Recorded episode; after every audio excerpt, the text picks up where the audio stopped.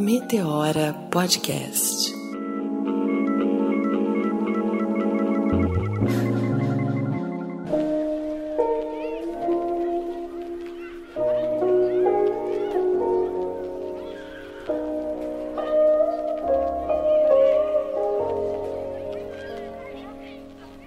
Oi, gente, eu sou a Renata Hilário. Tá começando mais um Meteora Podcast. Aqui com a minha parceira Cris Guterres, olha só, a Renatinha começou o programa. Comecei, gostei, gostei, Resolvi gostei. inverter os papéis, até porque hoje a gente mudou um pouco o tom do nosso programa, né? A gente vai falar de um papo um pouco mais sério, mais importante, necessário, né? Até como a gente estava conversando um pouquinho antes. É um tema tabu, mas que não deveria ser, porque faz parte da vida de todos nós.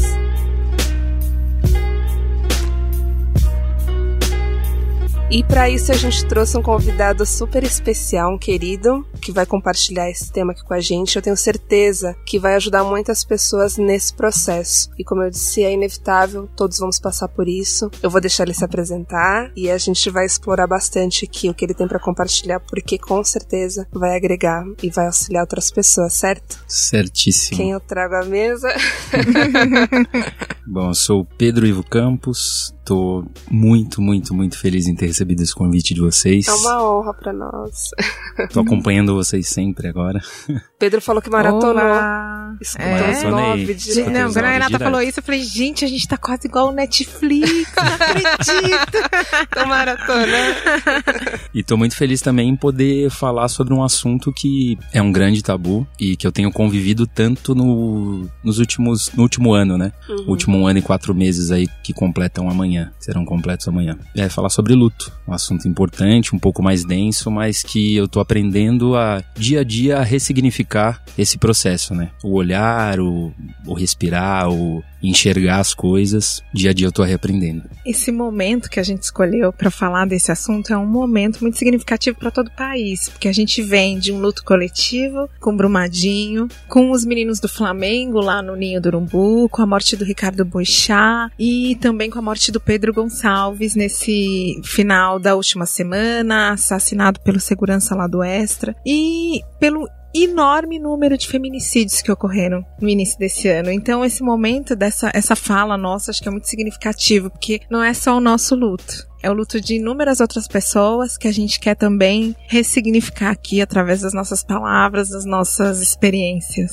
Eu acho que a tomada de consciência da nossa finitude, saber que isso pode acontecer a qualquer momento. É, às vezes dizem que é muito mais fácil, muito mais fácil, né? Não sei se, se é bem essa colocação. Você lidar com a morte quando você já é cometido por uma doença há um tempo, a família, as pessoas vão meio que se preparando para isso, do que com uma tragédia repentina, digamos assim. Por exemplo, o Boixá, que foi também uma morte recente. Isso pode acontecer com qualquer um de nós. A gente tá atravessando uma rua e ser surpreendido por isso. E aí, vindo pra cá hoje, né, tava estudando um pouco sobre o que falar no programa, e tem um, um, um psicólogo que comenta, né, sobre a nossa diferença e a dos animais. E é é justamente é do ser humano ter esse autoconhecimento, a percepção sobre a sua finitude. E a partir daí, desenhar processos mesmo na sua vida, de construção, do que, que você quer fazer hoje ou amanhã, projetar, né, planos, porque a gente sabe realmente da nossa finitude. Então hoje a gente vai falar um pouquinho sobre isso, porque cada um lida com uma forma, né? Cada um tem um processo de luta, às vezes a ficha também não cai tão rápido. A gente trouxe o Pedro e a Cris também é uma pessoa que viveu o luto muito forte, né? Diretamente com pessoas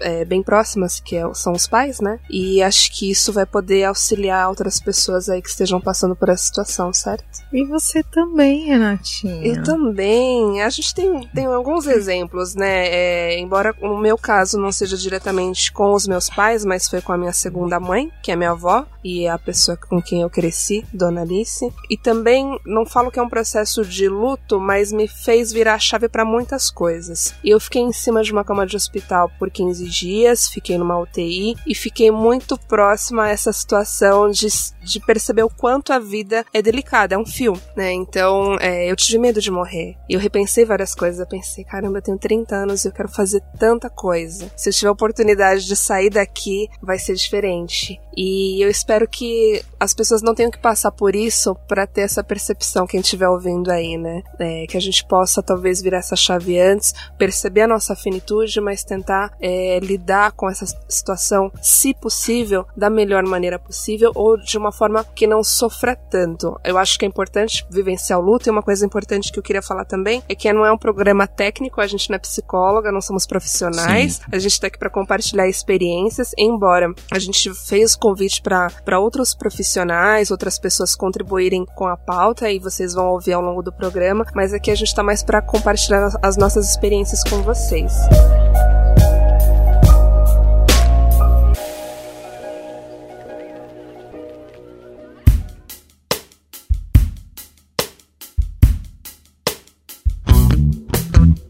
Queria passar um pouquinho a palavrinha pro Pedro, para ele contar pra gente como que aconteceu esse processo. Como ele disse, faz um ano e quatro meses, amanhã. Sim. E a gente começou conversando lá fora dizendo que nada é por acaso, então eu acho que também não é por acaso. E como que aconteceu isso, Pedro? Quem foi essa pessoa especial que você perdeu? Como que foi essa virada de chave? As mudanças na sua vida que tem acontecido a partir de agora? Bom, vamos lá. Essa pessoa especial é meu pai. Então é ídolo, amigo, é parceiro, é um monte de coisa. É tudo. É tudo, né? E apesar da distância, né, que meu pai vivia no interior e eu vivia aqui em São Paulo, a gente tinha uma cumplicidade muito grande, a gente tinha uma troca muito grande. E isso possibilitou com que eu fosse a primeira pessoa que foi procurada assim que aconteceu o primeiro incidente, né? É, o meu pai era alcoólatra, então ele tinha um problema muito sério, ele já tinha uma cirrose crônica, mas ele era aposentado há 10 anos, então ele levava uma vida bem do jeito que ele queria mesmo. Regado a festa e, e bebidas, né? E tinha o jeito, a maneira dele de seguir, né? Enfim, uma vizinha dele me ligou, é, falou que era uma coisa muito séria, eram muitas informações desencontradas, então ela falava que ele precisava de transplante, eu não estava entendendo nada. Era uma data próxima aniversário da minha mãe, para ser mais exato, dois dias antes do aniversário da minha mãe, e eu já tinha programado uma festa para ela. Então eu fiquei primeiro pensando como eu vou agir, o que, que eu vou fazer, decidi pro interior. Chegando lá, ele tava aparentemente não tão bem, né? Porque quem tá no hospital nunca tá bem. É, mas tava assim, consciente, tava falando e. Só que os médicos não conseguiam detectar o que ele tinha. para contextualizar, né? Ele tava cozinhando, ele teve uma dor muito forte, caiu no chão e berrou e a vizinha ouviu e puxou ele, ele não conseguia nem andar de tanta dor. E aí vieram várias dores, ah, dor no rim, é crise de não sei o que, ninguém sabia de nada. E aí os médicos também não sabiam. E aí ao longo da semana foram sendo realizados alguns exames e eu indo e vindo de São Paulo, indo para lá pro interior. E aí foi quando eu parei um médico e falei assim, ó, eu sei que você não é Deus ou você talvez não tenham todas as respostas, mas eu preciso de um posicionamento seu. Eu preciso saber o que meu pai tem. Eu preciso saber quanto tempo ele tem de vida. Que eu já tava achando que aquilo tava grave demais para ninguém me falar. E aí foi quando ele fez um último exame e foi constatado que ele tava com câncer no pâncreas. E eu, de algumas leituras ou de ouvir falar, eu já sabia que era uma coisa extremamente grave. Uhum. E aí foi quando eu falei, pedi a posição final assim do médico, eu falei, eu quero que você me dê um prazo. Eu sei que isso não é para ter prazo, mas eu quero, preciso disso. E ele disse, quando a gente começar aplicar morfina no seu pai, ele já vai começar a ter uma baixa muito grande e fatalmente ele já vai virar, virar óbito, né? Como aí... foi receber essa notícia? Caiu a ficha então, assim? não caiu. Eu tava muito aéreo assim. Primeiro assim, eu tive uma educação de nunca resolver nada. Então uhum. para mim era tudo muito novo assim, tomar algumas decisões ali, mesmo que fossem mínimas ao meu ver assim no momento. Uhum. Mas eu tava conduzindo de uma maneira que, assim, não tava sentindo pressão nenhuma, não tava achando nada demais, porque eu acho que eu ainda não, não tinha realizado o que tava acontecendo, né? Uhum. Era um feriado do, do Dia das Crianças, do dia 12, né? E aí eu fiquei quatro dias com meu pai. E aí, conversando, batendo um papo, eu até cancelei uma viagem, que eu tinha uma viagem pra Amazônia, que era um sonho de, da minha vida. E meu pai até me deu bronca, falou, pô, você sempre sonhou ir pra Amazônia e você não vai, não acredito. Vai para lá. Eu falei, pai, agora já não dá, já tô aqui com você. É meu sonho, mas você é minha prioridade. Exatamente. E aí, quando eu saí do hospital no domingo de manhã, eu tive, eu já tinha tido essa sensação, mas eu tive de novo e falei assim, eu saí do, pus o pé fora do hospital, falei, eu não vou tirar meu pai daqui. Você sentiu isso? E aí me veio aquilo e eu fiquei brigando comigo mesmo. Eu não vou, mas eu tenho fé, milagres acontecem, eu não vou, eu não vou, eu vou, não vou. À noite me ligaram, ele já tinha sido entubado, ele teve uma baixa muito grande. Porque a doença é assim, né? Uhum. Ela, do dia pra noite, ela Evolui muito. Evolui muito. E aí eu tinha um outro problema em relação a isso, né? Como comunicar as pessoas que eu, eu tava ainda administrando isso, né? Porque minha irmã mora fora, eu tava me comunicando com ela, mas falando como se fosse uma coisa, ah, o pai tá internado, é tranquilo e tal. E em poucos dias eu tive que comunicar, assim, ela que já tava bem no final. E não comuniquei ela, né? Comuniquei o marido dela. Uhum. Falei com ele e falei, ó, ela precisa vir pra cá porque tá muito sério, eu não sei o que vai acontecer. Aí ele pediu uma, pra eu ser mais claro, eu falei, ah, meu pai vai morrer e ela precisa estar tá aqui. E aí foi quando ela veio, na noite que ela, ou no dia ou na noite que ela saiu de lá, os médicos me avisaram, falaram, tocou meu celular e falou, a gente tá começando a aplicar morfina. Aí eu me lembro claramente, eu tava com um amigo meu numa pizzaria, eu deixei o celular no canto e fiquei esperando. Já sentia que a notícia viria. Esperando, e aí de repente o celular tocou, falou, ó, seu pai faleceu. E aí é tudo novo e tudo horrível. Se quiser uma dica em relação a isso, é preparem tudo.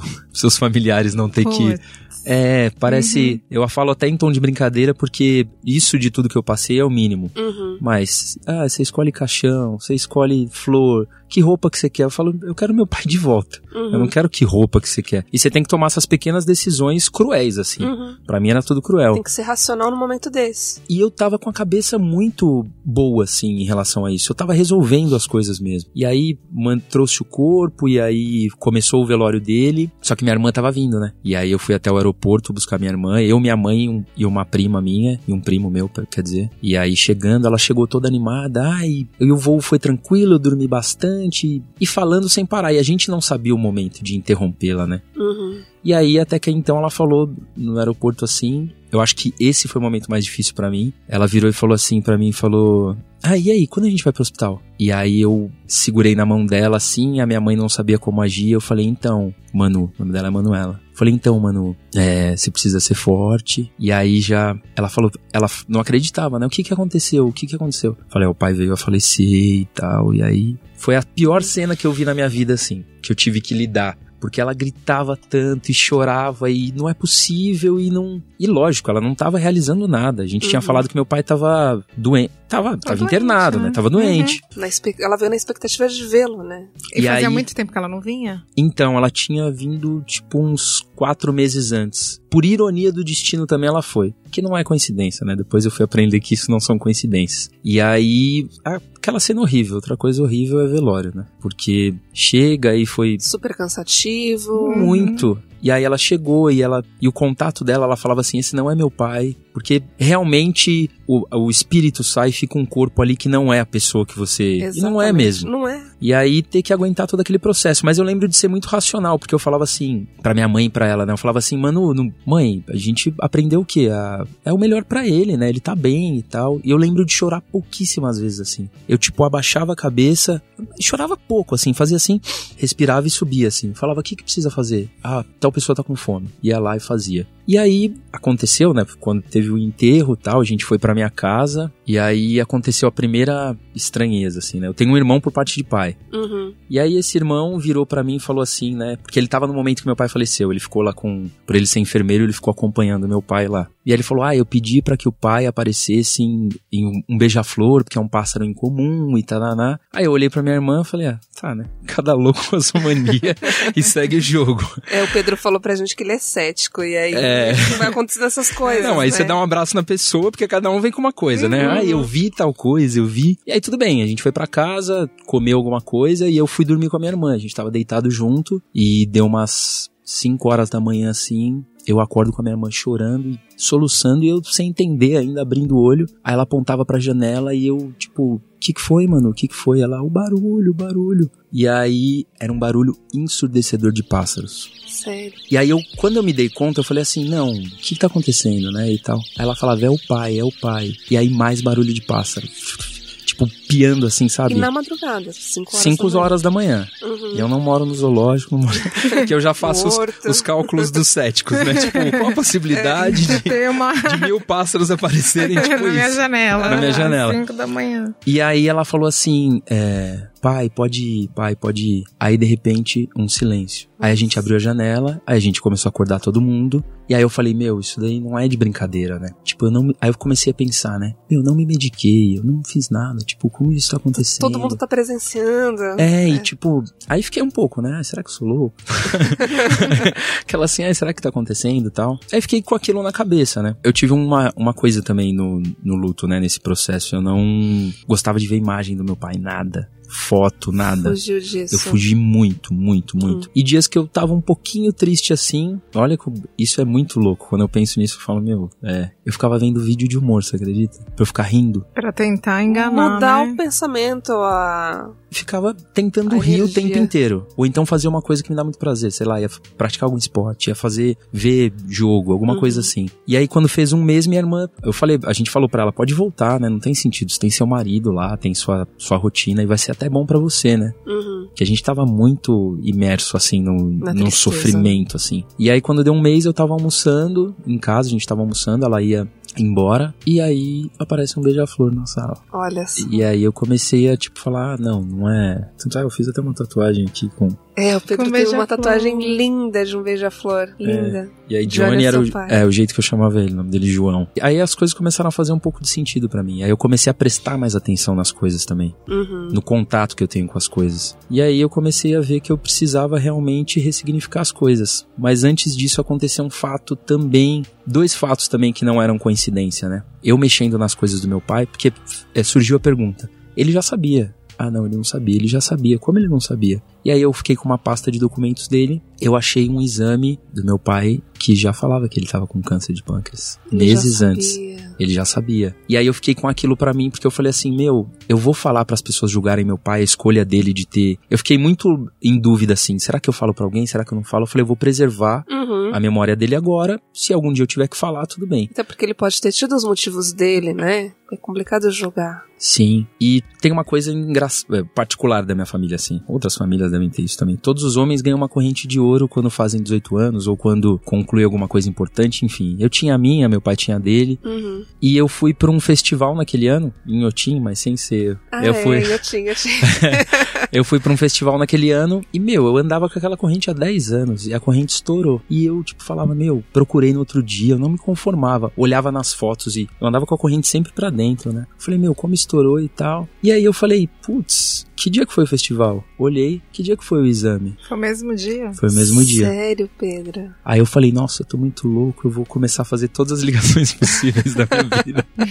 Porque não, não era mais uma coincidência. Tá. E aí passou, eu falei assim, meu, tá muito louco isso, né, pra mim. O que, que eles estão querendo me dizer, sei lá o que, universo, sei lá. É, alguém tava querendo se comunicar comigo, eu não sabia como. Uhum. E aí em dezembro me ligam, né, e falam assim, Pedro, tudo bem e tal, tudo. Falei, tudo. É, então, você pagou uma viagem pra Amazônia, né? A gente vai ter outra expedição, que foi através de um, de um convite de um amigo meu, que tem uma, uma empresa de volunturismo, né, que você vai como voluntário, mas faz turismo também, muito bacana. E aí, eu falei, topo, claro, já tá pago, eu tenho que ir. Eu tava uhum. tranquilo, assim. Aí falei, ah, que dia que é? Ele falou, você no feriado de janeiro. Eu falei, ah, tudo bem. E o feriado de janeiro, é, no, no, último dia da expedição, era aniversário do meu pai, dia 27 de janeiro. Olha só. E eu tava lá, e ele queria muito que eu fosse. Aí começou a mexer comigo. Aí eu fui na expedição quietinha e falei, nada vai acontecer. Coincidências. Coincidências acontecem. Só que aí, no último dia, eu tava bem intenso, assim foi quando eu, eu desci do barco, eu já tava voltando, né? Desci do barco para pegar uma van, para pegar o avião depois.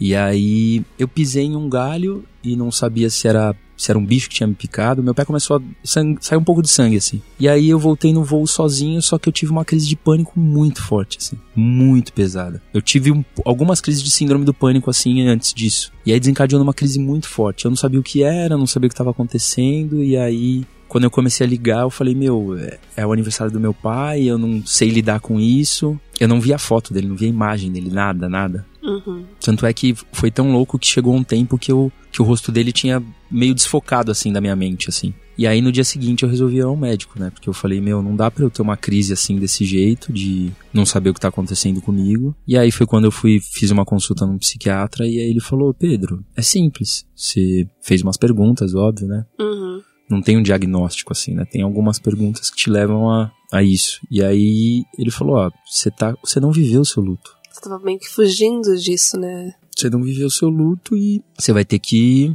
enfrentar agora. Ele falou: o que, que eu acho? Como sua mãe e sua irmã estavam muito mal, você se fez no papel de, de sustentar isso. Agora que elas estão um pouco melhor, você teve essa crise, né? E aí foi quando realmente eu comecei a. Aí comecei a eu chorar. Aí o choro veio. Aí o choro Aquele veio. choro. Nossa, veio bastante, assim. E aí eu, a minha família ficou compartilhando por muito tempo o vídeo do meu pai. E eu, nossa, eu tinha um desespero daquilo. Uhum. E aí eu já fazia terapia, né? Aí eu cheguei um dia puto na terapia e falei assim, meu, eu não- ninguém me respeita, porque eu não quero ver.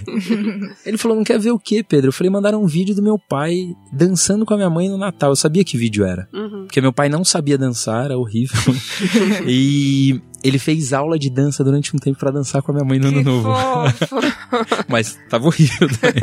e aí tinha esse vídeo. E aí o, o meu psicólogo na época falou assim, ó, vamos ver agora. E aí eu, não, vamos ver agora, vamos ver. Aí foi quando eu chorei igual uma criança, assim, porque você ter a ideia, assim, de que. Acho que a pior sensação nesse processo é eu nunca vou mais ver essa pessoa. Eu nunca vou mais rir com essa pessoa. Eu nunca vou mais abraçar, sentir o cheiro. Aí foi quando eu acho que eu fui bem lá no fundo mesmo, assim. Uhum. Que eu, tipo, tive contato com, com lá embaixo, assim. Aí eu falei. Aí começou a me dar, tipo, dor mesmo, dor física, assim. Eu falava, meu, que horrível. Eu não posso mais conversar com meu pai. Não posso mais falar com ele, não posso mais. E aí começou a ficar tudo muito louco, né?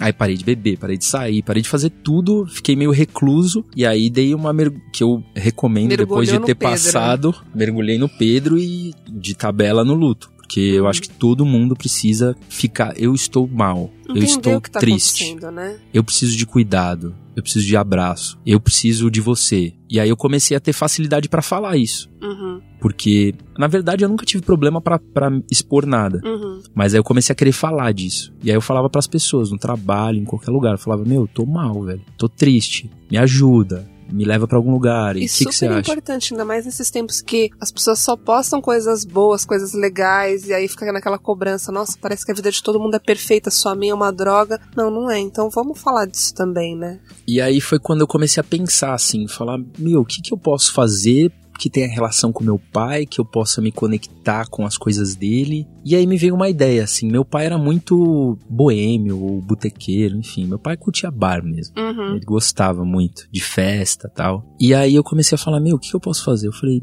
já sei, eu vou fazer 62 unidades de cerveja, que foi a, a quantidade de anos de vida que ele teve, Uhum. e vou presentear cada amigo ou cada pessoa que me ajuda nesse processo, cada um que faça sentido realmente ter uma lembrança dele. Uma cerveja artesanal. É, eu que, Que fiz.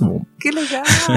Mas assim, lógico, aprendi e tal, não sei o que lá. Foi bem, bem específico assim. E aí coloquei isso na minha cabeça. Falei, eu vou tirar esse projeto do papel. Fui atrás, quis fazer rótulo, quis fazer tudo. E aí foi quando eu tive contato com ele mesmo, assim, com as coisas dele, com a imagem dele. Eu tinha que ficar olhando pra cara dele. Uhum. Falava, que merda, tem que, tipo, olhar pra você. Tem que lidar com isso. É, aprenda a lidar com isso, Pedro Ivo. Aí eu comecei a olhar, olhar, olhar e, e aí eu comecei a entrar em contato com as pessoas, com os bares que ele ia. Comecei a fazer logística de entrega e aí um amigo meu falou: "Pedro, a gente podia fazer um vídeo, né?" Eu falava: "Beleza, vamos fazer um vídeo Verdade. de Um projeto? é, né? virou um projeto. Falei, Sim, vamos fazer um sim. vídeo de agradecimento pessoa a pessoa, depois um pra turma, um pra pessoa do, do bar. E aí foi quando eu tive as melhores, os melhores carinhos, assim, eu digo, porque eu mandava pras pessoas, pra tipo o bar que ele frequentava, e o pessoal meu me mandava mensagens lindas, assim, que dá até um nozinho. Deixa eu ver. É, que, meu, seu pai é incrível, eu nunca vou esquecer. É pra beber? Eu falo, lógico, é pra beber.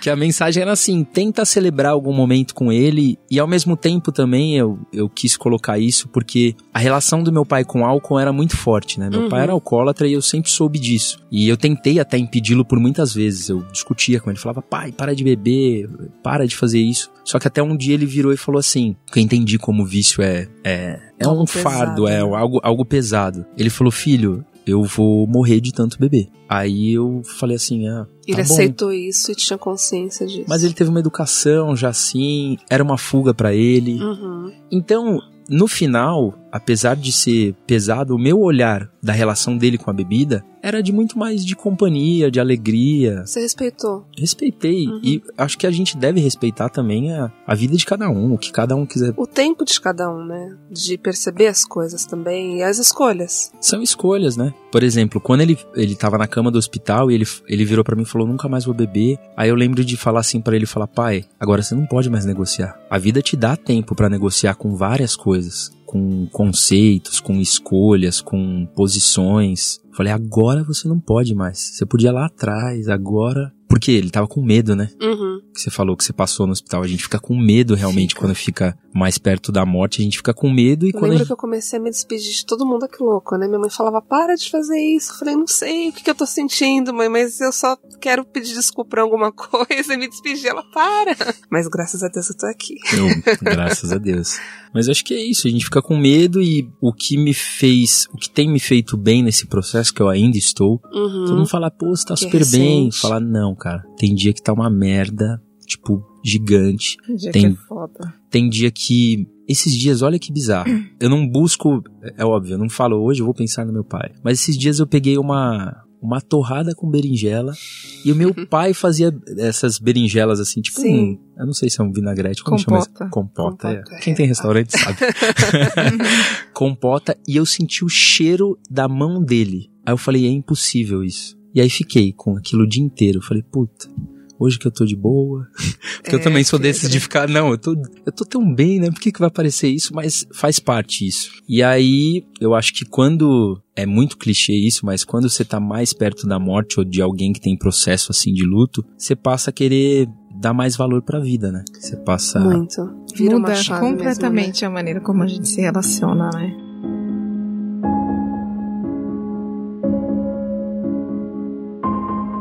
Aqui quem fala é Denise Del Monte, eu sou psicóloga clínica, eu trabalho aqui no interior do Piauí, em Picos.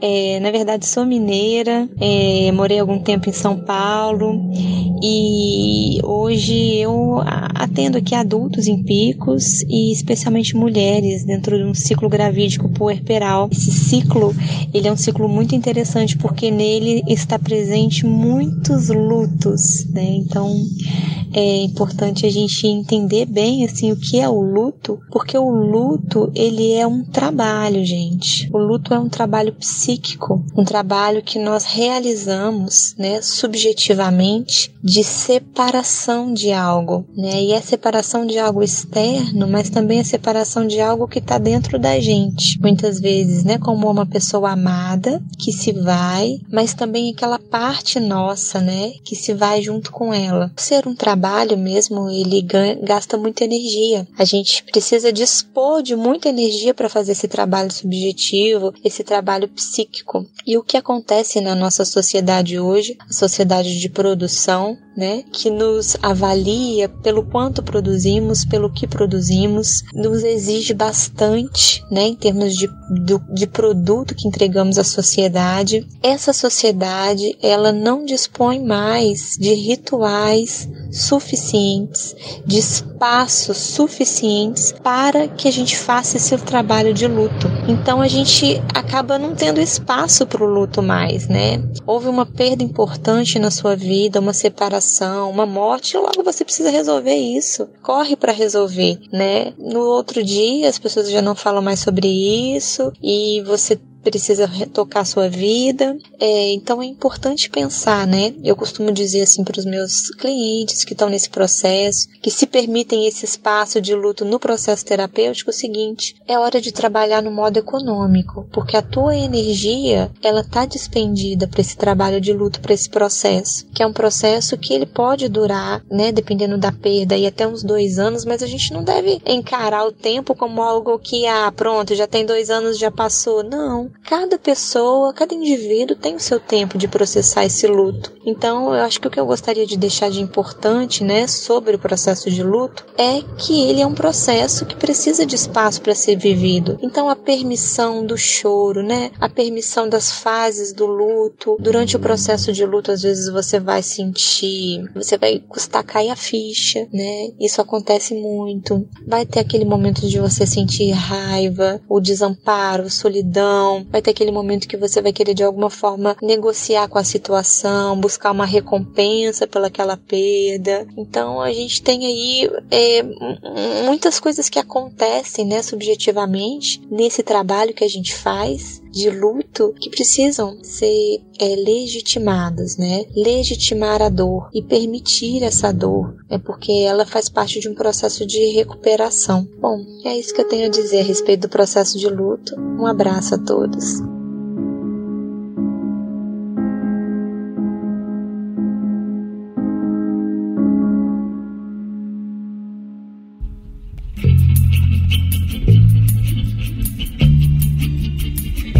foi para você, Cris? Ah, sei lá, tô, tô aqui ouvindo o Pedro. Refletindo. e aí a gente reflete. E é engraçado que eu fiquei me perguntando é, onde eu estava, onde eu cabia dentro desse programa. E na verdade E- cabe até demais, ah, cabe né? Mas- bastante, né? É engraçado, mas eu fiquei revivendo sentimentos, emoções, coisas que o Pedro falou e tava aqui na minha função ultra mega jornalista de pesquisa e tal. E diante de tudo isso que a gente falou, né, dessa ideia do programa, uma coisa que é muito importante a gente falar é que o brasileiro é um dos povos que mais tem medo de falar da morte. Tem uma pesquisa, que é uma pesquisa, olha só, que é encomendada pelo Sindicato de Cemitérios e Crematórios particulares do Brasil, que é o SINCEP. E existe um evento que chama Inspirações sobre Vida e Morte, que acontece aqui em São Paulo, é uma semana, e aí eles fizeram uma pesquisa no ano passado, em setembro do ano passado, e eles descobriram que 55% dos brasileiros sabem que a morte, assumem que a, norte, a morte é inevitável, mas não estão preparados para lidar com ela, nem com a sua, nem com a de pessoas que, que, que amam, né? E aí eles foram mais além, aí chegaram a porcentagem de que 74% dos brasileiros não falam em maneira, ah, em momento algum, sobre morte, no dia a dia, com os filhos, com a família. E é engraçado isso, porque assim, toda vez que a gente tenta falar sobre morte, pelo menos eu, né, que eu tento falar sobre morte, e, e vai falar, ah, porque, ah, se morrer, se acontecesse, vira essa boca pra lá, imagina, nunca, não fala isso, você tá chamando, você tá chamando a morte. E na verdade, não. Por que que acontece esse medo tão grande da gente discutir? E o Pedro falou um pouco na fala dele no começo o quanto isso é necessário. É imensamente necessário que a gente comece a falar e até mesmo nos prepararmos financeiramente pra morte. Sim. Como é que a gente vai lidar depois com as famílias que morreu o pai, né? É uma família completamente patriarcal, morre o pai. E aí a, a, a mãe e os filhos passam fome, porque não tem de onde tirar. Esse homem às vezes era um, um autônomo, não se preparou em deixar um seguro, não se preparou em deixar uma aposentadoria, não se preparou pra deixar nada. E como isso é urgente que a gente fale, né? Eu, assim, eu perdi, eu perdi duas pessoas muito próximas minha. A primeira pessoa foi um amigo, olha que coisa. Foi um amigo muito querido, que era o Iron. A gente trabalhava juntos e era um cara que não queria ser meu amigo. Um dia falei pra ele assim: você não tem escolha, você vai ser meu amigo. Autoritária ela. Você não tem escolha, você não vai escolher. E era engraçado porque a gente. E, por quê? Porque ele tinha muita baixa autoestima, né? Ele achava que nada era pra ele, que ele não merecia nada. E nós éramos três jovens num ambiente onde tinha muita gente mais velha no trabalho. E aí eu era muito amiga de um rapaz, e aí queria ser amiga dele, e aí juntei os três. Assim, vamos fazer uma amizade aqui coletiva. E a gente ficou muito amigos mesmo. Aí o, o Gomes, num certo momento, comprou uma empresa, e aí o Iron foi trabalhar pro Gomes.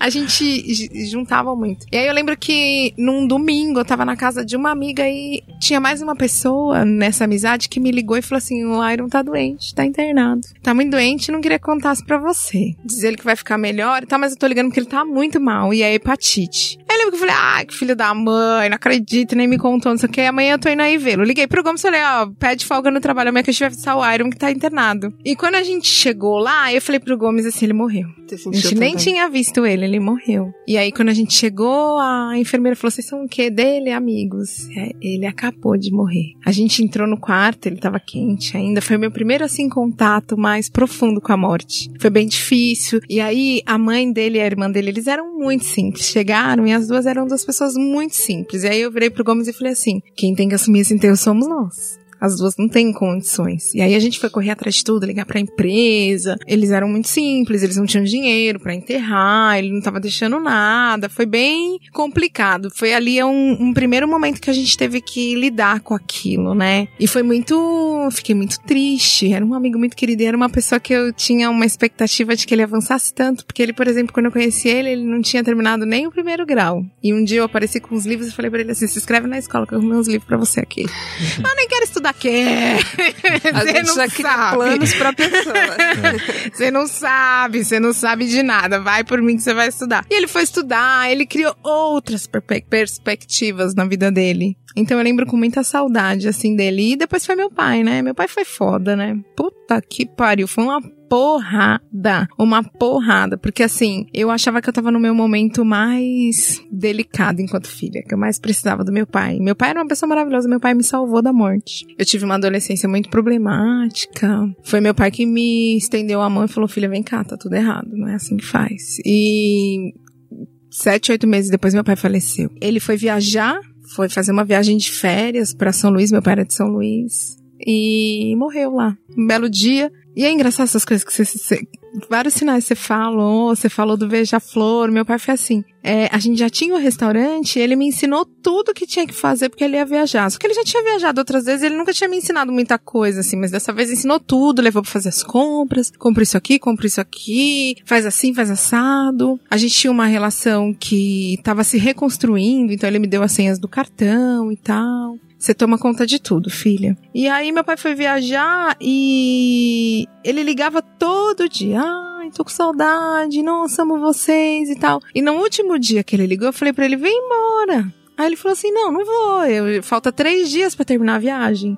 Já já eu chego, né? Falei, ah, então tá bom. Aí meu pai ia chegar numa, numa segunda-feira, na sexta-feira era dia de fazer ceasa. Aí eu fui fazer ceasa e comprei flores. Nunca tinha comprado flores pro meu pai, mas eu comprei flores pro meu pai. Falei, ah, meu pai vai chegar, eu vou comprar flores, né? Quando eu cheguei em casa foi que eu recebi a ligação de que meu pai tinha falecido. Na hora eu fiquei muito doida, dei aqueles gritos básicos, mas assim, foi tão instantâneo que eu falei assim, mas eu não posso me desesperar, só tem eu para resolver as coisas. Eu vou ter que Respirei fundo, fiz a oração da serenidade, que é a oração que sempre me ajuda e me coloca nos eixos. E liguei pra minha tia e falei assim: eu preciso de ajuda, eu preciso que você vá comigo porque eu preciso contar pra minha mãe. E aí é engraçado, você falou, você não falou aqui, mas a gente tava conversando antes. Você Sim. falou assim: ah, segurar a família pra não contar, né? Na minha família não teve jeito. Quando eu cheguei, minha mãe já sabia. Meu Deus. Já tinha falado, não contem. Quando eu chego, a minha tia já tinha ligado e falado, ai, você vai precisar ser forte. Minha mãe já falou, mano, o que que aconteceu? Cheguei, minha mãe já tava desesperada, porque aí ninguém falava certo com ela, ela só naquela insegurança. E eu cheguei, ela já olhou pra mim e falou o que aconteceu com seu pai? Seu pai morreu? Morreu. Mas eu acho que ela falou assim, não esperando, né? Do tipo, ah, o que tá acontecendo, né?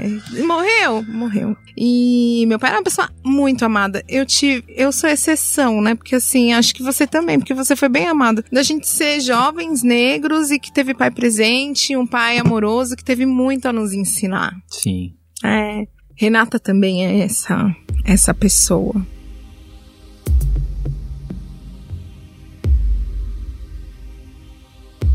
É um, é um então. tema é, delicado, né? Eu ia dizer espinhoso, mas não é espinhoso, é um tema delicado. E aí eu queria falar um pouquinho com você, Pedro, sobre o seu processo de autoconhecimento e aí você me conta também, porque assim, eu, eu acompanho o Pedro, sabe, Cris? Então eu dou uma stalkeada nele. E eu vi que ele fez muitas viagens, assim, então eu queria saber se isso fez parte também do seu processo de luto, o que que você buscou de alternativa para de repente amenizar essa dor, se foram as viagens, você me corrija se eu estiver errada, se foram outras coisas, o que que você acha que tá te ajudando e que de repente poderia ajudar outras pessoas, ou se você ainda tá descobrindo e ainda não tem essa resposta? Então, eu acho que é um pouco de cada coisa, assim. Primeiro é você aceitar que você, tá, você vai ter que passar por isso. Você não vai fugir disso. Então, quem estiver ouvindo, procure profissionais para que possam te ajudar. Então, hoje eu faço psicanálise, vou ao médico uma vez por mês porque eu tomo medicação. Isso foi um baque também para mim. Pô, eu sempre fui um cara mega feliz, animado, alguém te chega e fala, você tá com depressão. Na hora eu liguei chorando pra minha mãe minha mãe falou assim, filho, encara como se fosse uma gripe. Uhum. Medicamento tá aí pra você tomar. Mais prática, né? Uhum. medicamento tá aí pra você tomar. Uhum. Mas eu falei, mãe, tipo, eu vou ficar refém de um medicamento. Ela falou, não, filho, é um processo. Você tem que aceitar é isso. Fase. Tem uma frase que minha mãe fala: mereço o melhor e aceito agora. Você, a gente merece coisas melhores, Ótima certo? Frase. Mas aceite-o agora. Se você aceitar, tudo vai passar com mais tranquilidade. Eu aceitei isso. E aí, nessa busca de ressignificar as coisas, eu sempre gostei de viajar. Só que eu comecei a querer viajar e enxergar os lugares com. Talvez foi uma viagem minha, com o olhar do meu pai, como ele iria pensar nisso. Uma coisa que me deixou muito confortável assim é que quando meu pai faleceu, eu. A primeira coisa que eu pensei, eu falei, nossa, eu não deixei de fazer nada do que eu queria fazer com ele. Nada. Gostaria de fazer muitas coisas, óbvio. Queria fazer tudo com meu pai. Mas eu tive a sensação de que eu não deixei de fazer nada. Porque uma coisa que eu valorizo muito assim é tempo de qualidade. Então, se eu tô aqui com vocês, eu tô aqui com vocês. Tipo, eu não tô pensando em outra coisa, eu tô aqui com vocês. Isso com meu pai eu fazia com uma intensidade muito grande. Tanto é que eu não sei se é nem tanto por observar, mas todo mundo fala, você tem uns tem gente que não, não me vê há 10, 15 anos, fala, você fala igual ao seu pai, você faz isso igual ao seu pai. Fico super orgulhoso. mas, mas eu não sei se é de tanto observar as coisas, de estar tá tão intenso, imerso ali, por isso, mas as viagens me ajudam sempre, assim. E aí, logo depois que aconteceu, um amigo meu que mora fora falou: Meu, eu quero te dar uma viagem, uma parte de viagem de presente. Eu falei: Opa. como Ele falou, não? falei: Como não? Tigão, meu amigo, me chame para mais viagens, Tigão. e aí, amigas também? Que amigas novas, Tigão? Procura ser amiga. e aí, eu já tinha o sonho, assim, de. Eu já tinha ido à Europa, realizado um sonho, porque meu sonho era conhecer a Europa e tal. E aí foi uma viagem muito bacana. E aí eu falei assim, meu, eu queria conhecer algo diferente, que me impactasse, assim, que me trouxesse outra visão de realidade. E aí eu fui pro Marrocos. E aí foi, nossa, incrível, assim. Encontrei muita paz, encontrei muita gente com do sorriso fácil, assim, de. Um, foi um choque cultural, realmente, uhum. assim. Foi importante para mim. E aí lá eu tive vários momentos de conexão com com meu pai, assim, com. Aí eu passei a observar, depois disso eu passei a observar mais a natureza, passei a valorizar mais cheiro, mais, sei lá, pôr do sol. Comecei a entrar mais em conexão com isso, assim, né? Então foi muito importante. E aí eu saí do Marrocos e fui encontrar o meu amigo que tinha me dado uma viagem, né? Aí eu fui pra Alemanha, foi muito legal.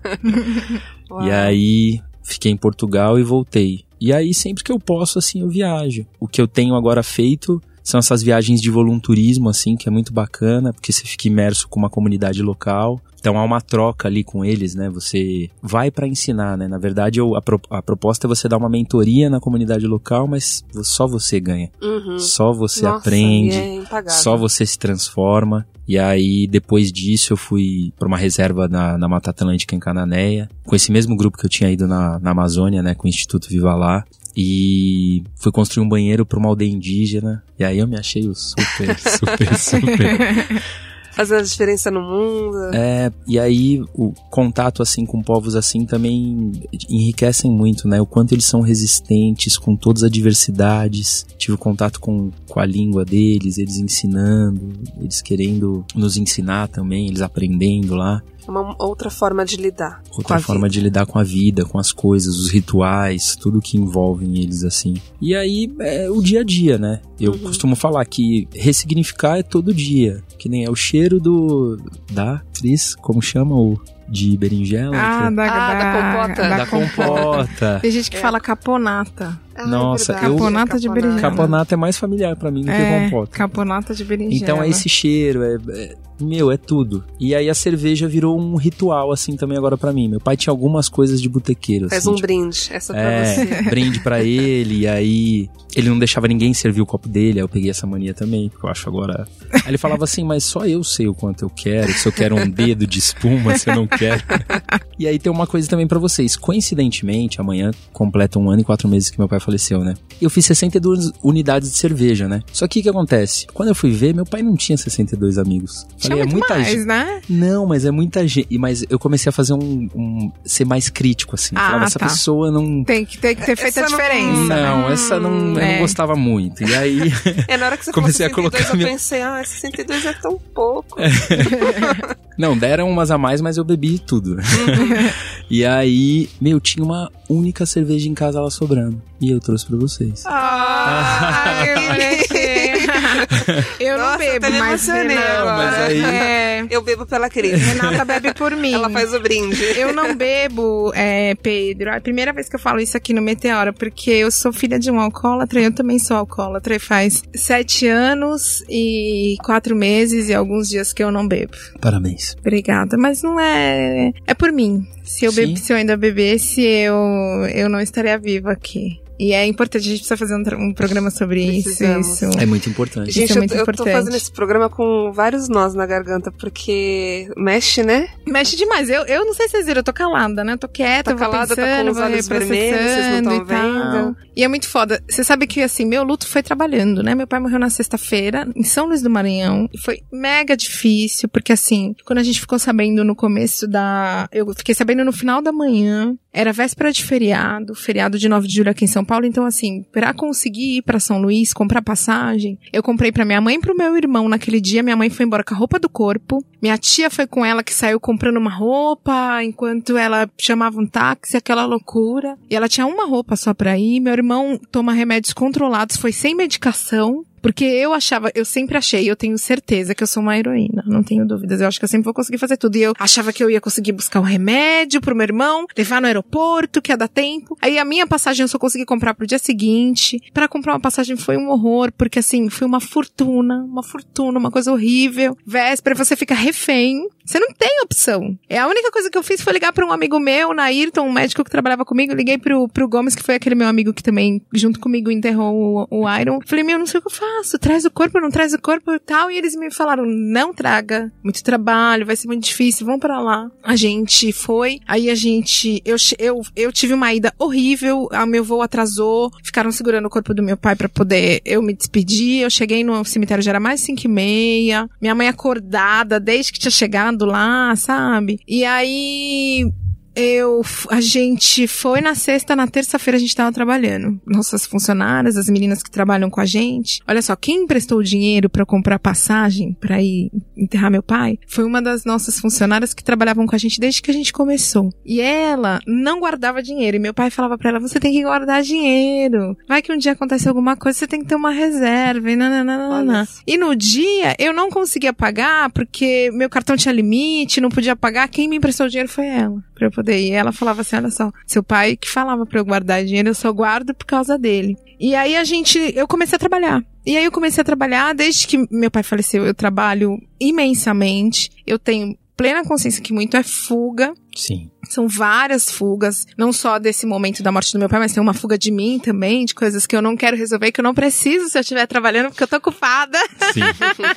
ocupada é mais fácil, né? Mas assim, eu assumi um lugar assim que não, não era meu. Eu quis, eu quis fazer tudo que meu pai fazia, resolver tudo, sabe? Ser a filha maravilhosa e bababá. E chegou uma hora que ficou pesado, eu não aguentei. Não dava, né? Uma coisa que me fez, assim, é, me sentir, fez com que eu me sentisse muito acolhida foi que meu pai faleceu e meu pai era um cara muito do bem. E o que eu mais ouvia era as pessoas dizerem assim: "Nossa, você não sabe, eu vim porque seu pai me ajudou muito". As pessoas iam procurar para dar um abraço, como meu pai não foi enterrado aqui, foi enterrado lá. Então muita gente aqui em São Paulo vinha depois para nos ver, né? E aí eu não imaginava o quanto meu pai tinha ajudado as pessoas. Nossa, seu pai me ajudou demais num momento da minha vida que eu não sabia o que fazer, quem me ajudou foi ele. Eu, aquilo foi tão surpresa e embora eu já soubesse quem ele era, até porque ele também tinha me ajudado demais, é, foi muito bom para mim ali naquele momento ouvir isso, né? Mas a minha maneira de lidar com isso foi esquecer. Eu apaguei igual você, meu pai, na minha vida, assim.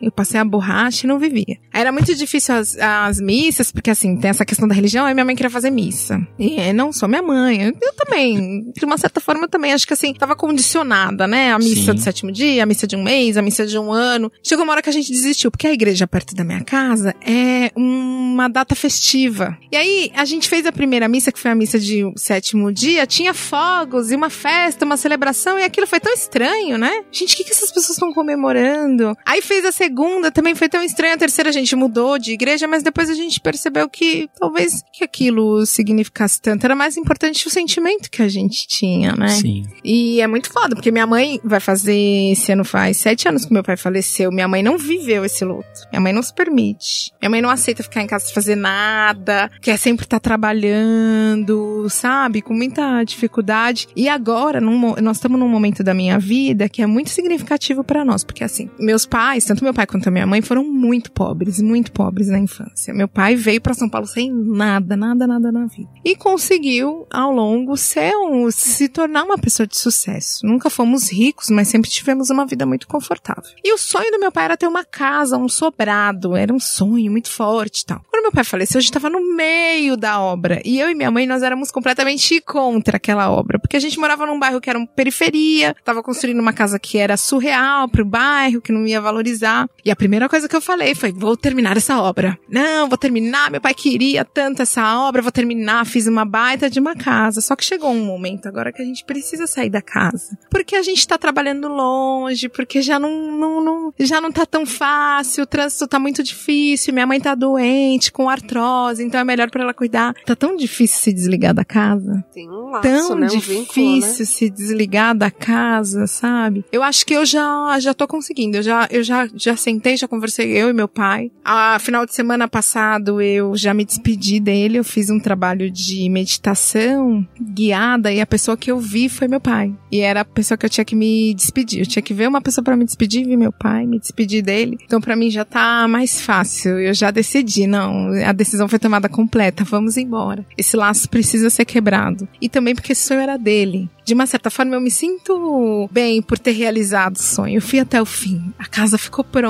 embora ele não tenha vivido, mas a gente viveu para ele. Porque ele queria também que aquela casa fosse um espaço onde nós estivéssemos confortáveis, onde nós estivéssemos bem, né? E aí durante muito tempo foi meio doloroso, porque a gente, minha mãe queria trazer o corpo do meu pai para cá. E isso é uma coisa também que a gente precisa conversar muito. Como é que Sim. faz? Isso é muito caro, isso é, isso é complicado e tal. E eu não queria. E meio que eu ficava assim naquela coisa de aí um dia eu falei pra ela, eu não quero. Eu não quero, mas se você quiser, eu trago. E aí no final ela deu uma quietada, sabe? Porque eu falava pra ela assim, mãe, é só o corpo físico. Uhum. E a gente Ele não tem, acaba tá tendo um ali. apego que não. É, Não cabe ali, né? Não, não, ele não tá ali, ele não tá Quando nesse... você disse de quebrar o laço, eu vejo que é o laço material, né? É. Porque o outro é eterno. E eu tô quebrando os laços, porque assim, eu tive, também fui a exceção de ganhar o carro do papai, né? Meu pai era. Meu pai financiava muito a minha meninice. Quando meu pai faleceu, eu tinha quase 30 anos eu não pagava meu cartão de crédito. Meu pai pagava, meu pai tava sempre nessa coisa. E eu tinha o carro do papai. E eu vendi este mês o carro que meu pai me deu. Porque eu nunca consegui me desfazer daquele bem. Porque era o Olha carro só. que meu pai me deu. Eu já tive outros carros, eu acho que eu já tive uns 4, 5 carros depois disso, mas aquele era o carro que o meu pai me deu.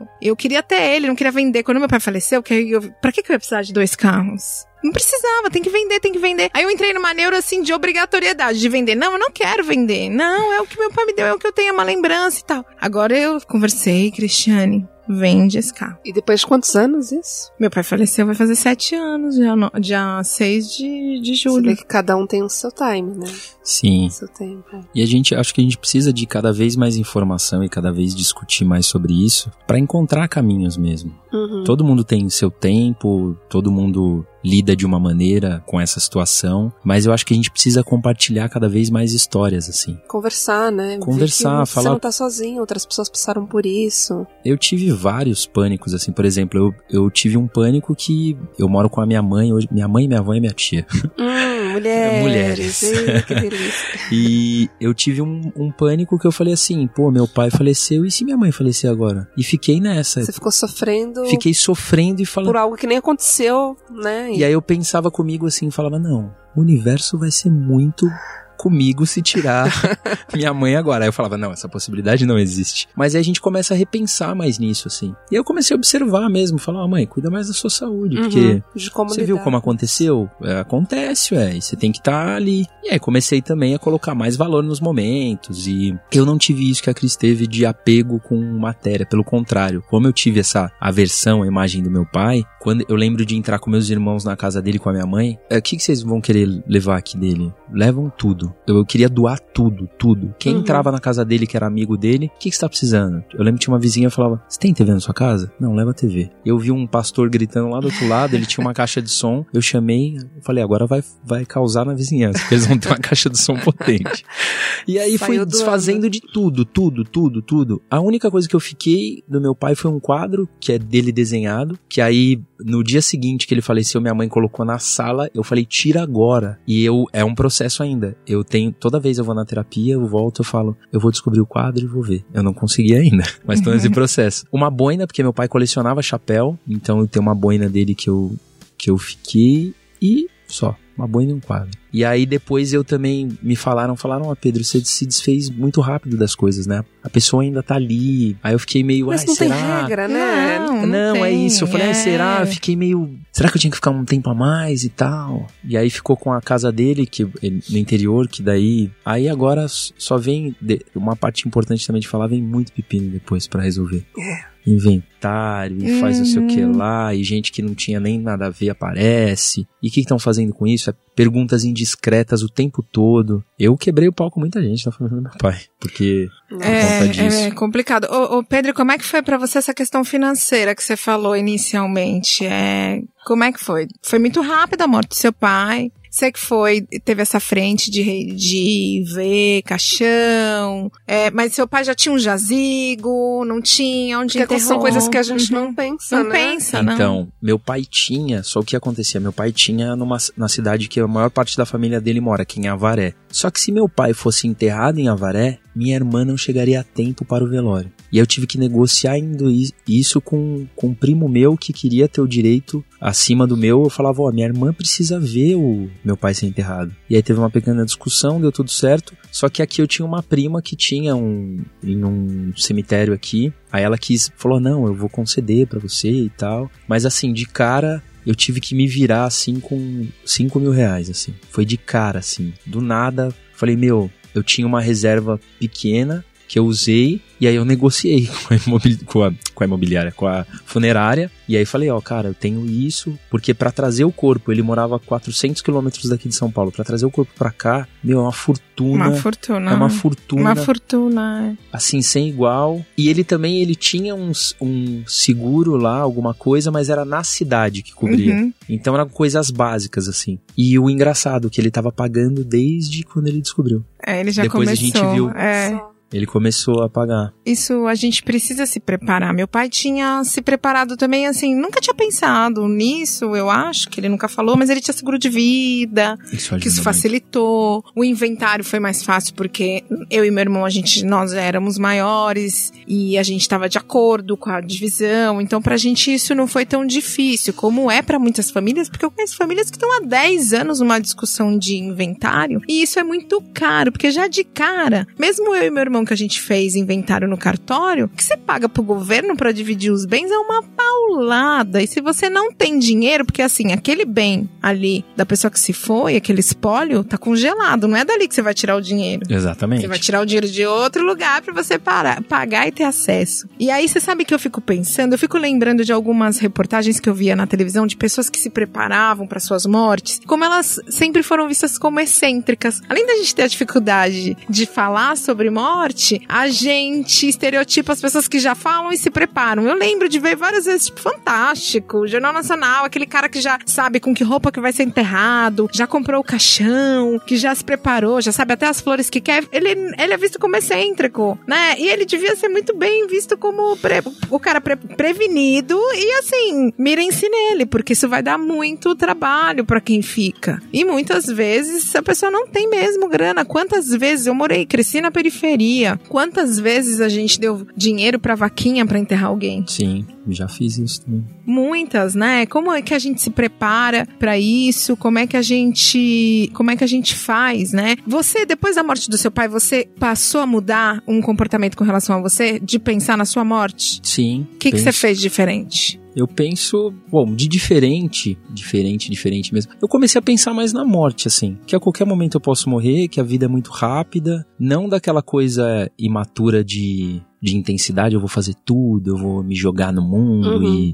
Não, não isso. Mas eu comecei a valorizar mais os processos, assim. Valorizar pequenas conquistas. Eu tô mais atento às coisas assim agora. Eu sinto que, apesar de estar dentro desse, dentro desse processo assim de luta, eu tô mais vivo Uhum. para as coisas. Eu tô enxergando mais, eu tô vendo mais possibilidades, tô metendo mais a cara nas coisas assim. Tanto é que com- a, a partir disso eu tenho em processo um projeto agora é, em cima disso que vocês até me inspiraram nesse projeto. Ai, meu Porque eu queria é, me comunicar de alguma maneira para falar sobre isso, né? Então eu já tava correndo atrás disso há um tempo. E aí, quando eu ouvi vocês, eu falei, meu, é, pode ser esse o caminho, Você vai né? fazer um podcast? Sim. É. podcaster, um colega é. podcaster. E aí. Que maravilha! Uma galera já tá me ajudando, assim, com algumas coisas, algumas orientações, mas a ideia é. tô tentando parceria com alguma psicóloga, já tem uma que você me passou vários contatos, que obrigado. Porque qual é a ideia? É claro que com base em experiências, a gente vai trocar experiências, mas eu queria também uma, uma parte profissional para dar uma credibilidade maior, uhum. dar um direcionamento maior. E falar realmente, acho que eu achei um propósito depois disso, de ajudar as pessoas, de orientar,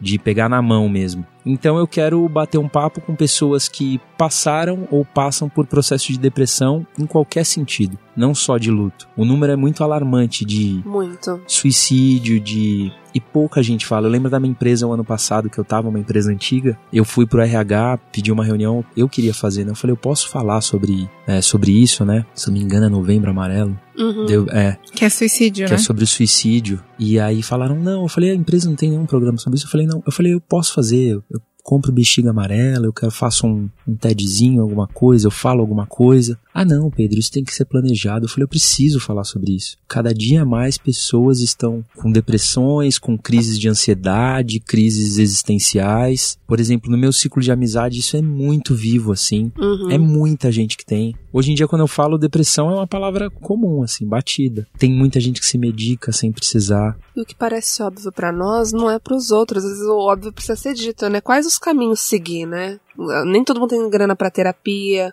Sim. Às vezes, um podcast, eu e a Cris, a gente fica muito emocionada, porque às vezes a gente recebe umas mensagens de que, tipo, mudou o dia da pessoa, sabe? Então eu acho muito importante esse seu projeto, Pedro. Com certeza vai ajudar muita gente. É, o propósito que eu tenho hoje é isso, é ajudar pessoas a passarem por essa fase, ou a falarem disso, a trocar ideias sobre isso. Bom, tô empolgado, acho que vai dar certo o, o, Pedro pulou a pergunta que eu ia fazer, porque eu tava Qual? pensando. Era so, sobre propósito mesmo, eu tava pensando. Ah, uma vez na terapia, ela me perguntou, ela falou assim: Eu não sei se você vai ter a resposta agora, mas todo mundo deveria se perguntar qual é o seu propósito de vida. Não dá pra só pensar em acordar, dormir, comer, ir pro trabalho. O que, Comprar, que a gente tá fazendo é, aqui? Não dá. Tem um só porquê, deixar, né? né? Eu, eu passei a prestar mais atenção nisso que o ano passado. Eu sou muito impulsivo, então eu faço muitas coisas por consumir, querer as coisas, e aí depois, no meio do processo, eu tento entender o que eu tô fazendo aqui. Uhum. Por que que eu quis aquilo? E aí eu fiz isso com. Tinha um amigo meu fazendo um processo de coaching, né? E aí eu falei, ah, vou fazer. Tá na moda, vamos fazer, vamos ver o que que dá. e aí a Raquel, hoje que é minha mentora, e aí ela, assim, eu falei, meu, é verdade, eu só tô vivendo, eu não tô fazendo nada para mim. Eu não sei nada, tudo é no improviso, meu dia é no improviso. Eu não me organizo para nada, eu faço tudo do jeito que dá. Acho que eu vou conseguir fazer tudo, que eu sou um herói também, eu vou chegar, vou fazer. E não, e aí eu comecei a entender melhor isso, comecei a, a, a ver que pequenas tarefas eu consigo grandes coisas. E aí, esse ano também um dos meus propósitos esse ano, uma das minhas metas esse ano é me desenvolver como coaching, que eu quero ajudar pessoas Que também legal. nisso. E aí tô fazendo um monte de curso, participando de workshop e tal. E Então a gente vai ouvir muito falar sobre o Pedro, hein, Cris? será? Olha Ah, que bom. eu quero. A gente quer o aqui. Pedro por perto. Sim. É, Imagina, olha essa serenidade dessa pessoa. Ele tá falando, eu tô só aqui olhando. Você me pleno. achou, Serena? tá me enganando? Nossa, Sou meio bem. ansiosão, hein? Você sabe que uma coisa que eu mudei, por exemplo, eu sou extremamente impulsiva, mas isso tem uma relação muito grande com a minha compulsividade, com a minha obsessão. Mas eu passei a guardar dinheiro. E aí fiz seguro de vida pra mim, pra minha mãe. Hoje eu já até descobri, já agora que eu faço aula de educação financeira, eu e as minhas meninas lá no restaurante, que não era uma boa, mas enfim. eu fiz. E aí a gente vai repensar e vai pensar numa outra maneira. Mas assim, eu passei a me preocupar mais financeiramente com essa ida. E aí, como eu também viajo bastante, toda vez que eu viajo, eu deixo num caderninho anotado todas as senhas de cartão, tudo onde tem dinheiro, onde tem isso, onde tem aquilo. Eu facilito tudo ao máximo pra minha mãe, sempre pensando que pode acontecer alguma coisa, porque meu pai foi num susto de viagem. Foi aquela coisa de estar viajando, de estar longe, né? Então eu tento facilitar ao máximo, né? Lógico que eu nunca quero imaginar que minha mãe passe por essa situação de perder um filho, né? Que é uma dor que eu li em algum lugar, não sei citar esse dado, esse dado, que é uma, uma das piores dores que um ser humano pode sentir. As mães dizem As que, mães, né, que né? elas não Sim. foram é, preparadas pra perder um filho, né? Minha mãe vive falando isso. Ela falou, não é a ordem natural das coisas. né? A gente vai primeiro, vocês ficam. Então dizem que é uma dor horrível. é. Nenhum, é, aqui ninguém tem filho ainda, mas eu imagino que deve ser um processo de luto bem diferente, talvez.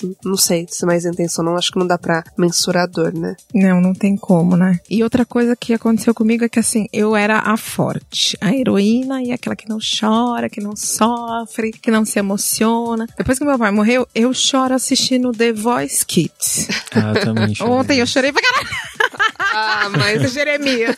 Ai, eu vou chorando assistindo The Voice, eu vou chorando assistindo qualquer coisa. Parece que apertou um botão que eu tinha ali de, de, de força, assim, sabe? Que eu desabei. E eu chorei tanto, tanto. Eu chorava tanto. A, ficando viagem sensível, né? daqui pra São Luís era uma, é uma viagem que acho que tem três horas. Mas assim, foi uma coisa horrorosa. Foi uma coisa de sete, oito horas. E eu chorei às sete, às oito horas todas. Todas. E é engraçado que as pessoas vão se movimentando, né? Tá- tem uma pessoa chorando ali no aeroporto, as pessoas já vêm ver o que tá acontecendo. Eu lembro que eu, a minha poltrona era a última no último voo. No voo de Brasília, São Luís. Porque eu tinha comprado uma passagem na, no meio do feriado. E aí eu tava lá chorando e a moça veio perguntar o que, que eu tava chorando. E eu falava assim: não, tô chorando que meu pai faleceu. E tô super preocupado, vou estar mega atrasado. Minha poltrona é a última, não vou conseguir sair correndo daquele aeroporto. Aí ela, a dela era a número 7. Aí ela trocou comigo. Olha que coisa. Aí eu sentei do lado de uma menina que viajava sozinha e que tinha 7 anos. E ela já era super experiente. Eu lembro que ela começava a falar: Isso aqui não, mas por que você tá chorando? Não, é que meu pai morreu e tal, né? E ela sentada do meu lado, a gente conversando, e ela ficava assim, ela tinha uma cestinha de comida. Eu achei tão fofa. Ela, come que passa. A gente, sete anos.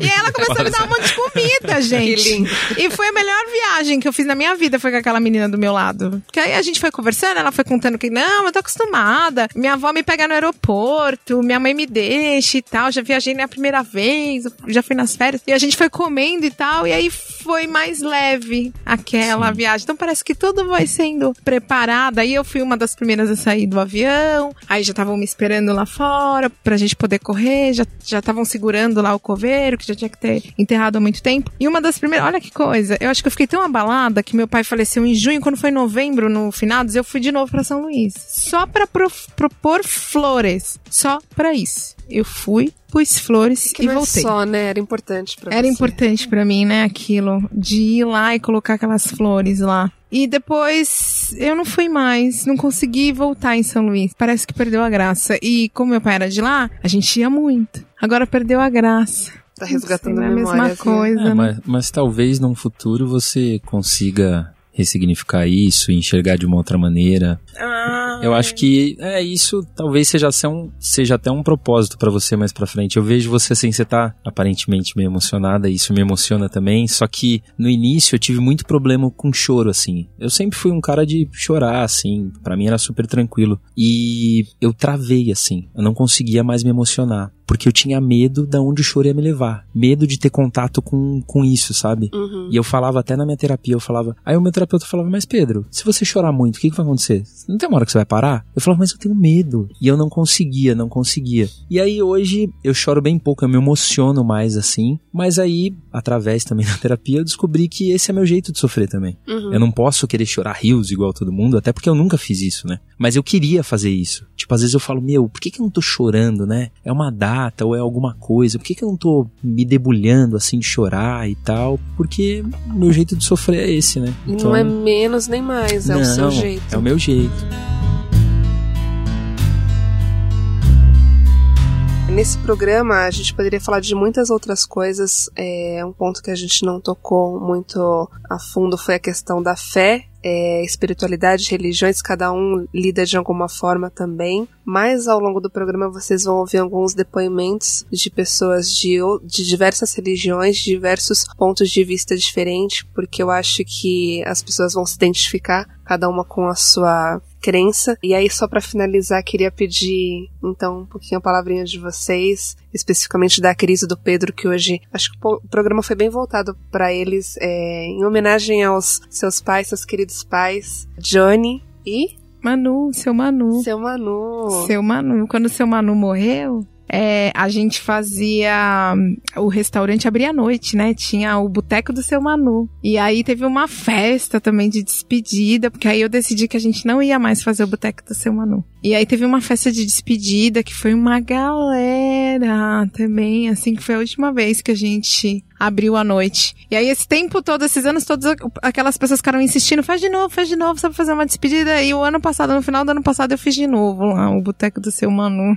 Então, esse Depois programa de em homenagem anos. ao Seu Manu também. É, Seu Manu e ao Johnny, a todos os pais, a todas as pessoas que fizeram a diferença e ainda fazem, porque não é porque foram que não, que não fazem a diferença na vida da gente, de todos nós, que nos ensinam, que trazem, que fazem presença. Que lindo que você falou. Pedro, querido, Bom, tem alguma queria... mensagem? Eu queria agradecer Ai, Pedro é um querido mesmo, não deixa ele embora, não. querido cheiroso, olha o perfume tá chegando aqui.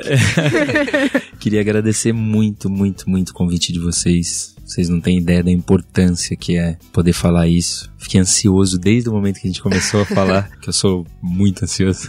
Ai, meu Deus, alguém é. mais ansioso que eu? eu Ai, meu Deus, sim. você tá com dois ansiosos. Até parece, é. A Renata também é. E, assim, tô feliz em poder falar disso, tô feliz em poder falar do meu pai de novo, falar com alegria, tentar passar mensagens positivas para algumas pessoas que porventura passam por esse momento. E é isso. Meu pai tá presente aqui, o Johnny tá presente, o Manu tá presente, tá todo mundo presente. Não tenho dúvidas. Importante é o que a gente vai fazer daqui para frente, né? Então, a gente tem que seguir com esse sorriso lindo que você tem, Cris, essa voz maravilhosa. Ai, não, melhor que o da Renata não é. Não, né? da Renata é muito sensual, Renata né? É top. Ai, meu Deus. Cris vende isso, mas. mas é isso, gente. Obrigado do fundo do meu coração. Tô muito, muito, muito feliz e realizado. Realizei um sonho que eu nem sabia que eu tinha, viu? Tá vendo? A gente vai descobrindo propósitos, né? E acho que a gente deixa uma mensagem que é pra gente começar a quebrar tabus e falar, sim, falar de morte, se preparar, falar, se falar preparar. de vida, né? Isso falar de parte. vida também, é. Se preparar com o que, que a gente vai fazer quando a gente tiver mais velhos. Hoje uma pessoa me perguntou por que você trabalha tanto? Foi porque eu tô preocupada como é que eu vou fazer depois de 65, né? Se for 65. otimista, otimista.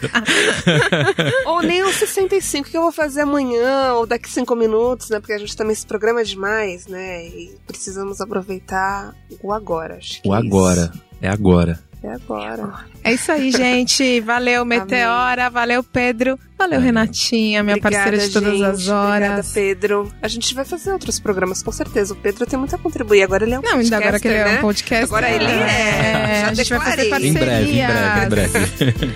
Beijo. Um beijo. Beijão.